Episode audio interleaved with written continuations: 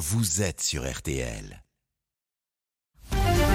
RTL Matin. Avec Yves Calvi. Il est 7h44, excellente journée à vous tous qui écoutez RTL. Euh, Alba Ventura, vous recevez ce matin Clément Beaune, secrétaire d'État des Affaires européennes.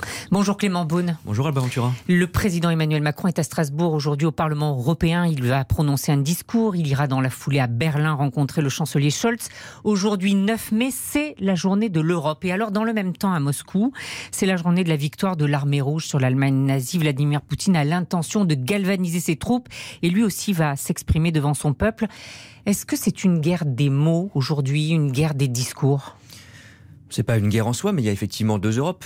Il y aura euh, à l'Est euh, une armée euh, aujourd'hui d'agression, qui sous couvert de célébrer une victoire il y a 75 ans sur l'Allemagne nazie, va exhiber sa brutalité, celle de l'agression de l'Ukraine. Et puis vous aurez à Strasbourg, et c'est très important, pour cette journée de l'Europe, pour cet anniversaire euh, de la première communauté européenne, un discours du président de la République, mais plus largement euh, cette conférence sur l'avenir de l'Europe qui va se terminer, une Europe démocratique qui va montrer aussi sa force par, si je puis dire, ses propres armes, celle du débat, celle de la fermeté contre la Russie, celle de la solidarité avec l'Ukraine, et puis celle d'une souveraineté qu'on doit renforcer, c'était l'agenda que le président de la République avait développé il y a cinq ans à la Sorbonne. On voit bien à quel point on avait, euh, je crois, raison de défendre cela. On a progressé, mais on doit faire davantage sur la défense européenne, sur notre mmh. indépendance énergétique, sur les technologies critiques qu'on doit maîtriser en Europe. Euh, je reviens un instant sur euh, Moscou, parce qu'il y a un mois, Emmanuel Macron était à votre place ici dans le studio d'RTL. Il expliquait, pour la Russie, le 9 mai est une fête nationale, un rendez-vous militaire important, et il est à peu près sûr que pour le président Poutine, le 9 mai doit être un jour de victoire contre l'Ukraine. Ce sera un acte fort seulement dans les mots ou vous pensez que ça peut aller au-delà des mots? Écoutez, je ne le sais pas, mais ce qu'on voit, euh, c'est que l'horreur est déjà là. L'agression est déjà là. On l'a vu encore avec euh, le bombardement de civils dans une école ces dernières heures. Donc je ne sais pas si Vladimir Poutine euh, annoncera une intensification, une guerre absolue, totale, je ne sais pas quels seront les mots ou les actes, mais les actions qu'on voit déjà sur le terrain, c'est l'agression quotidienne, de plus en plus brutale, de l'Ukraine et notamment euh, à l'est de l'Ukraine.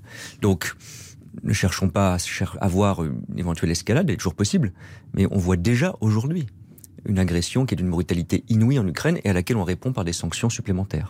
Vous dites la, la réponse est la souveraineté, c'est ce qu'on devrait entendre dans le discours d'Emmanuel Macron aujourd'hui, mais euh, souveraineté, d'accord, mais on voit bien qu'on a toujours du mal à se mettre d'accord à 27. On le voit sur euh, la décision sur l'embargo sur le pétrole russe, sur l'arrêt du gaz, on le voit sur la livraison des armes à l'Ukraine. Mais on peut voir le verre à moitié. On n'est pas d'accord? On peut voir le, on peut voir le verre à moitié vide, mais regardez quand même ce qui s'est passé. Il n'y a eu aucune hésitation entre Européens sur les sanctions. Aucune.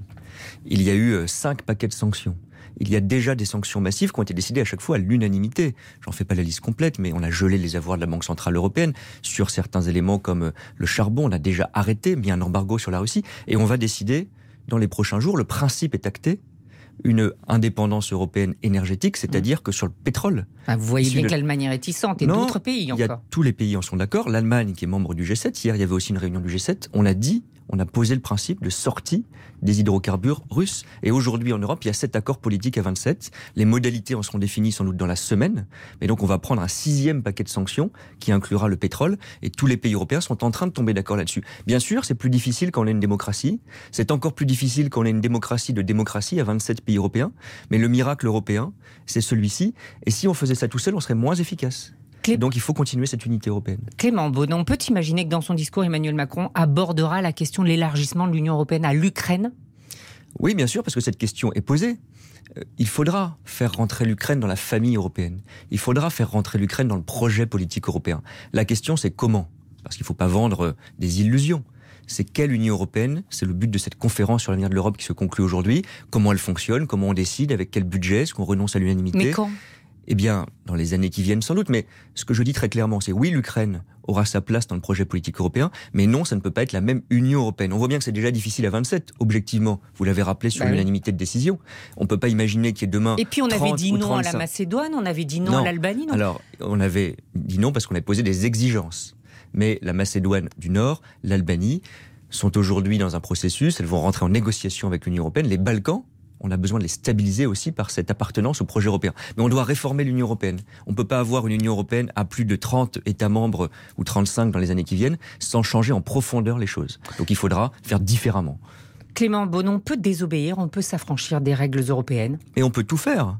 Mais moi, ah, bon, donc vous dites comme Jean-Luc Mélenchon, il faut désobéir parfois? Mais on peut tout faire, il faut juste savoir les conséquences et les dire honnêtement. C'est une vraie arnaque ce que dit Jean-Luc Mélenchon. Moi, je veux pas une France qui désobéit en Europe. Je veux une France qui réussit en Europe. La désobéissance, c'est quand on a perdu. On peut changer l'Europe. Jean-Luc Mélenchon, chaque jour, il prend un exemple différent. À chaque fois, ça tombe à côté. Il dit euh, on est forcé par les règles budgétaires à tenir le 3% de déficit. Si on le faisait, ça se saurait d'ailleurs. Mais, euh, on, s'est affranchi bien des fois de ces règles des 3% de déficit il arrive évidemment que des pays, y compris la France, ne respectent pas les règles. Il y a des procédures et on rentre dans les clous, on en discute. Mais surtout, quand on veut changer le projet européen, il faut trouver des alliés, il faut aller modifier les règles. Quand il y a eu la crise de la Covid, on n'est pas allé dire on désobéit, on rentre chez nous, tel le petit village gaulois assiégé par les méchants européens. On est allé conquérir un plan de relance européen, on est allé suspendre les règles budgétaires, on l'a organisé. On était en crise. Oui, bien sûr, et ça continue. Ça fait depuis 2015 qu'on ne les respecte pas, hein, les 3% Mais on a décidé ensemble de d'adapter nos règles. La désobéissance, les mots ont un sens. C'était quand même étrange de vouloir gagner des élections. Déroger, ça vous va, mais désobéir, ça ne vous va pas. Mais pardon, c'est très différent. Quand vous dérogez, c'est que par la règle, vous adaptez, vous trouvez des flexibilités, vous décidez ensemble. Si chacun dit, moi, je fixe des règles communes, et puis je rentre à la maison, je les applique pas, eh bien l'Europe va inévitablement se déliter, puisque l'Allemagne fera la même chose, l'Espagne fera la même chose, chacun fera son marché. Et donc une Europe où chacun choisit sa propre règle, c'est plus une Europe du tout. Donc c'est une arnaque de parler de désobéissance européenne. Moi, je veux une France de l'espérance européenne, de l'action européenne. Il y a un autre sujet pour lequel la France n'a pas respecté les règles, c'est la pollution de l'air, puisque nous avons été condamnés par la Cour de justice un très bon pour dépassement des normes de qualité de l'air en 2019. Mais c'est un très bon exemple. Je le renvoie d'ailleurs euh, à nos amis de Jean-Luc Mélenchon. Il y a des règles européennes.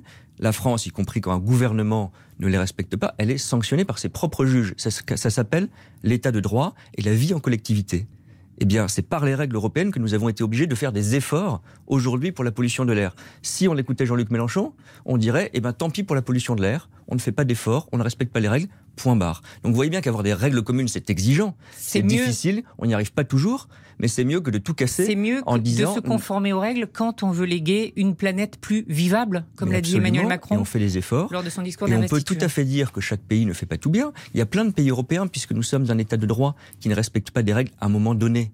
Mais dans ces cas-là, on est amené à les respecter par des amendes, par des procédures juridiques, peu importe. Mais vous voyez bien que c'est très différent de poser un principe politique qui dit la désobéissance, je choisis mes règles, finalement je ne vis plus en collectivité avec les autres Européens, et de dire l'Europe, on doit la faire évoluer, la changer, la réformer. Jean-Luc Mélenchon qui s'autoproclame quasiment Premier ministre, qu'est-ce que ça vous inspire? Parce qu'il crée une dynamique finalement avec ses, nouveaux amis de, la gauche. mais là aussi, il faut quand même regarder les choses euh, au fond, au-delà de l'image de rassemblement, d'ailleurs très relatif. On n'a pas vu Yannick Jadot, M. Roussel a fait le service minimum.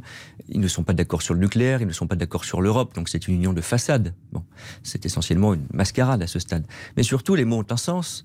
Quand on veut changer la vie, on ne veut pas désobéir aux règles, on veut les faire évoluer. Quand on veut gouverner, quand on veut être élu, on se présente aux élections. C'est quand même mieux. Jean-Luc Mélenchon a dit élisez-moi Premier ministre, ce qui n'est pas le sens des élections législatives, et il ne veut même pas être élu député. Donc il y a quand même un problème. Dominique de Villepin n'était pas député, et Jean Castex non plus. Mais bien sûr, on peut être Premier ministre sans être élu, c'est la Constitution. Mais on peut difficilement quand même faire campagne en placardant partout en France Élisez-moi Premier ministre, ce qui n'est pas l'objet des élections législatives, et ne même pas accepter ce qu'est la vérité des élections législatives, c'est-à-dire se présenter comme député. Moi, je veux être au Parlement, personnellement, bah, je me présente aux élections législatives. Voilà, vous êtes candidat aux législatives dans la 7e circonscription de Paris. Ça signifie que vous ne serez pas dans le prochain gouvernement, Clément ah, Ça, je ne sais pas. Euh, comme vous le savez, puisque vous avez rappelé la règle institutionnelle, les deux sont possibles, mais en tout cas, ma priorité aujourd'hui, c'est de m'engager en politique et donc de passer par l'élection, la légitimation de l'élection et d'être élu à Paris, ma ville, dans les prochaines semaines. Mais être ministre, ça vous intéresse toujours? Mais ça m'intéresserait, mais ça ne dépend pas de moi. Et donc, ce qui dépend de moi, c'est de me battre pour gagner une élection législative. Merci beaucoup, Clément Beaune. Merci à vous. Je retiens cette formule pour qualifier l'Europe une démocratie de démocratie. Merci à vous. L'entretien est à retrouver sur l'application et le site RT.